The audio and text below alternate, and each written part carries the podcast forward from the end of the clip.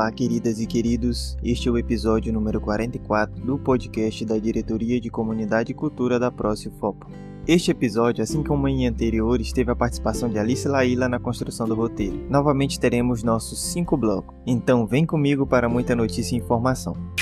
Bloco 1. Notícias nacionais e internacionais. Nossa primeira notícia deste bloco é sobre o festival gratuito online de cinema que tem exibição de filmes mudos com acompanhamento musical.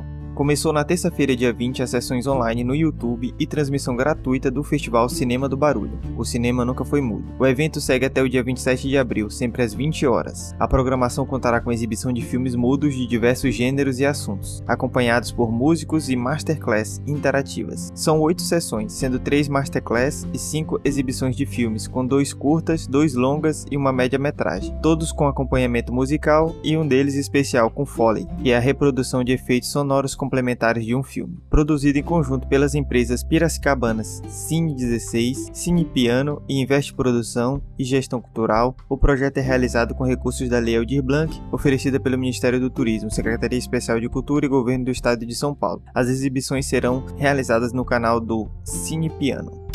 A segunda notícia deste bloco é sobre o festival de cinema que traz filmes independentes de graça do gênero terror. A sexta edição da Mostra de Cinema e Audiovisual Cine Caos, criada em Cuiabá, capital do Mato Grosso, começou na terça-feira, com cerca de 40 filmes. Os conteúdos são hospedados na plataforma Warlock, um portal de streaming brasileiro. Os filmes da mostra vão ficar divididos em cinco categorias: poéticos e experimentais, ficção científica e distopias, horror, suspense e mistério, retratos do isolamento e espírito do caos. As obras ficam acessíveis até o dia 30 de abril, grátis e online pelo site www.urlac.com.br. Para assistir, o espectador só precisa se cadastrar na plataforma. Ainda neste mês de abril, entre os dias 21 e 30, o Ambiente Digital também vai hospedar a sexta edição do Festival POI, de Cinema Fantástico de São José dos Campos. Esse evento conta com 68 filmes na programação, entre produções nacionais e internacionais. Além dos festivais, o site apresenta muitas produções recheadas de mistério e terror.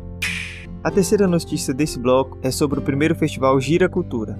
Entre os dias 21 e 30 de abril, o primeiro festival Gira Cultura do Distrito Federal estreia com diversas propostas de atividades formativas, mostra de cinema, oficinas e mesas de debate com a finalidade de capacitar e falar sobre ações de políticas públicas na cultura. A programação iniciada nesta quarta-feira conta com painel imersivo e programação paralela, que serão transmitidos no canal do YouTube. O festival Gira Cultura Distrito Federal comemora os 61 anos de Brasília. Destaca da programação do Gira Cultura, a Mostra Brasília 61, inédita e online, exibe produções da sétima arte brasiliense, de clássicos a estreias. A mostra reúne uma diversidade de produções com temática relacionada a Brasília e ao Distrito Federal. Os filmes ficam em cartaz por 24 horas e podem ser acessados no site da CSEC Distrito Federal. A próxima notícia deste bloco é sobre a mais valiosa obra de arte asiática, pintura de Xu Beihong, que vai a leilão com expectativa de venda ao valor de 58 milhões de dólares. A casa de leilões Christie's revelou nesta segunda-feira o que qualificou como a mais valiosa obra de arte asiática a ser posta à venda, uma pintura de Xun Beihong chamada Escravo e Leão, que deve obter algo entre 45 milhões e 58 milhões de dólares, cerca de 249 milhões e 321 milhões de reais. A pintura de 1924 de Xu, considerada uma das figuras mais importantes do realismo chinês, será exposta ao público em Pequim e Xangai neste mês e leiloada em Hong Kong no dia 24 de maio. A obra foi vendida pela Christie's no Polo Financeiro Global em 2006 por 6,9 milhões, à época um recorde para uma pintura a óleo chinesa. A história por trás da pintura tem suas raízes na mitologia romana, de acordo com a apresentação da Christie's. Um escravo em fuga foi capturado e, como punição, atirado no Coliseu com um leão, mas o animal não atacou o escravo, que antes havia retirado um espinho de sua pata. O escravo e o leão acabaram sendo libertados. A última notícia deste bloco é sobre o festival Arrastão Cultural, que une rap e literatura em edição repleta de rimas. Com o objetivo de expandir a arte local contemporânea e reunir artistas de Guarulhos, o próximo episódio do nono Festival Arrastão Cultural, que vai ao ar neste sábado, dia 24, às 16 horas, mescla intervenções artísticas do rap e da poesia colocando ambas as linguagens em sintonia ao evidenciar a rima. O episódio é transmitido pelo Facebook e pelo YouTube. A parte musical desta edição conta com a participação do rapper Cleberson Viana, conhecido como KV, e os convidados Emerson Rosa e Kaikan. Atuante na música desde 2010, KV se inspira no movimento black dos anos 1990, impulsionado por nomes como Taide e DJ Han, entre outros. Em sua música, traz black music, samba rock e demais ritmos da cultura negra. Para completar o programa, o Arrastão Cultural convida o escritor Tiago Loreto. Fechamos assim o primeiro bloco e abrimos nosso segundo bloco com notícias locais e regionais. A primeira notícia deste bloco é sobre o Dia Nacional do Livro Infantil, que é celebrado com o lançamento de obra paraense pela Secult. No domingo, dia 18, foi comemorado o Dia Nacional do Livro Infantil. O autor paraense José Arnal, artista, professor e pesquisador, festejou a data lançando por meio de uma live a obra infantil, O Defensor da Floresta, inspirada na lenda amazônica do Curupira. O livro, em formato de gibi, é voltado para crianças de 3 a 8 anos e oferece grande riqueza visual, misturando texto em prosa, quadros e balões textuais, próprios desta linguagem. As ilustrações são assinadas pelos artistas gráficos Gisandro Santos e Andy Brito, e um diferencial na produção é a impressão em papel reciclado, ou seja, todo o livro foi feito com 75% de material reciclado, minimizando os impactos ao meio ambiente. A obra é fruto de um dos 91 projetos selecionados pelo edital de livro e leitura, promovido pela Secretaria de Estado de Cultura, Secult, com recursos da Lei Aldir Blanc. Desse total, foram contemplados 79 escritores que terão seus livros publicados e 12 bibliotecas comunitárias para aquisição de acervo, ações de mediação de leitura e adaptações físicas dos espaços. Em contrapartida, pela produção do livro, José Arnaldi irá distribuir exemplares gratuitos para algumas bibliotecas comunitárias da capital e do interior do estado. A próxima notícia deste bloco é sobre Secult, que prorroga prazos de inscrição e execução de projetos do edital Arte Livre. Artistas selecionados nos editais da Lei Aldir Blanc agora têm até o dia 31 de agosto próximo para a inscrição no edital Arte Livre, apoio à produção artística, que oferece 42 espaços da Secretaria de Estado de Cultura, Fundação Cultural do Pará, Secretaria de Estado de Desenvolvimento Econômico, Mineração e Energia e Secretaria de Estado de Administração Penitenciária para apresentações. O período de execução também foi alterado e prossegue até 30 30 de outubro. Lançado no último dia 3 de março, o Arte Livre é uma iniciativa inédita do governo do Pará que busca garantir oportunidade de forma ampla e em igualdade de condições para execução de projetos beneficiados com os recursos da lei. O edital prevê a seleção de mais de mil pautas culturais, entre exposições fotográficas, apresentações musicais, mostras, saraus, contação de histórias, oficinas de cultura alimentar, de teatro, dança, artes visuais, feiras e várias outras expressões artísticas. Os artistas devem ficar atentos à estrutura da execução do projeto, já que, de acordo com o edital, isso é responsabilidade do proponente e não do espaço disponibilizado para as apresentações. Do total de locais que vão receber os projetos, oito pertencem ao Sistema Integrado de Museus e Memoriais da Secult.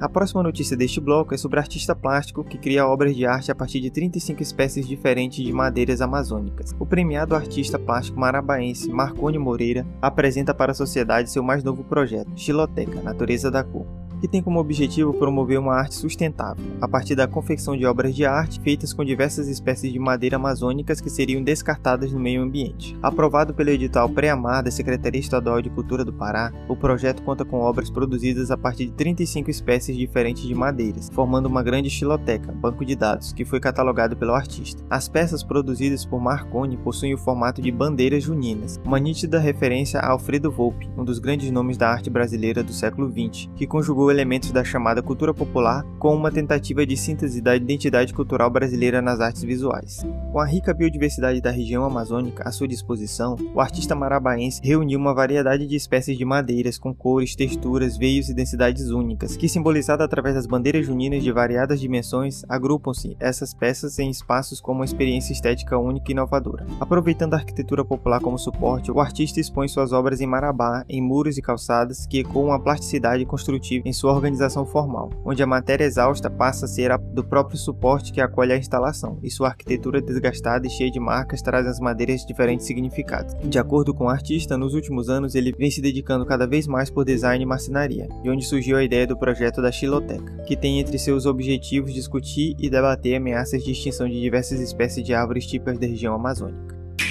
A próxima notícia deste bloco é sobre grupo de teatro Iurupari, que abre 20 vagas para projeto. O Iurupari Grupo de Teatro da Universidade Federal do Oeste do Pará, de Santarém, abriu nesta segunda-feira, dia 19, vagas para o projeto. Ao todo, são 20 vagas disponíveis para o ano de 2021. Podem participar das atividades cênicas pessoas com idade acima dos 15 anos que tem até o dia 2 de maio para se inscrever por meio de formulário digital disponível no blog do projeto. O projeto Iurupari da UFOP é ligado ao Instituto de Ciências da Educação e SED e à Pró-Reitoria da Cultura Comunidade de Extensão PROS. Desenvolvido desde 2015, tem o objetivo de formar um grupo de pessoas dispostas ao fazer cênico. A próxima notícia deste bloco é sobre o projeto de extensão Roteiros Santarenos, que promoverá excursão virtual. A excursão virtual Geoturismo Fluvial no Encontro das Águas dos Rios Amazonas e Tapajós visa compartilhar conhecimentos sobre uma das mais importantes formas da superfície terrestre, o rio. No primeiro Geodia nacional, todos são convidados a embarcar numa canoa virtual e navegar não apenas para se deslocar, mas também para conhecer as belezas, a origem e a evolução das paisagens presentes no encontro das águas do rio Amazonas e Tapajós em Santarém. Esta iniciativa resulta de uma das abordagens do projeto de extensão Roteiro Santarenos, Geologia, História e Turismo, do programa Ciências da Terra da Universidade Federal do Oeste do Pará. A edição virtual ocorrerá no dia 24 de abril, às 16 horas, pelo YouTube, com duração de uma hora. A participação é gratuita e não é necessária inscrição. Deixaremos o link para a excursão na descrição do episódio. A penúltima notícia deste bloco é sobre o lançamento de mais um volume de Povos Originários e Comunidades Tradicionais, que está disponível para download. O livro, Povos Originários e Comunidades Tradicionais, é resultado de trabalhos de pesquisa e de extensão universitária e está em seu quarto volume. A obra apresenta 10 capítulos, referente a práticas de pesquisa e extensão universitária com povos indígenas e comunidades tradicionais, e dentre eles se destaca o capítulo 3, de autoria das professoras Paula de Matos Colares e Denise de Souza Carneiro, ambas da UFOP. O trabalho das professoras da UFOP traz o título Alianças entre Ensino e Extensão para a Autonomia Indígena na Formação Universitária, a experiência da formação básica indígena, UFOP. O professor Raoni Azeredo, docente no campus da UFOP em Alenquer, é um dos organizadores da obra. O download do livro pode ser realizado de forma gratuita. A última notícia deste bloco é sobre PPGCS, que lança série de livros com pesquisas sobre sociedade amazônica. O programa de pós-graduação em Ciências da Sociedade da Universidade Federal do Oeste do Pará publica em abril a coletânea Ciências e Sociedade: Diálogos Interdisciplinares na Amazônia, pela editora RFB. A obra é composta por três volumes de livros digitais e traz 37 artigos oriundos de dissertações e projetos de pesquisa em andamento de discentes e docentes do programa. Cada volume reflete uma linha de pesquisa do PPGCS, sendo elas Sociedades Amazônicas, Sistemas Culturais e Sociabilidades, Políticas Públicas e Estratégias de Desenvolvimento Regional e Direitos Humanos, Sociedade e Cidadania Ambiental. Segundo os autores, a proposta é apresentar a realidade da região oeste do Pará sob diferentes perspectivas, aprofundando a reflexão sobre as dinâmicas sociais de uma região que tem ocupado uma posição estratégica na política governamental. A obra está disponível para download no site da editora.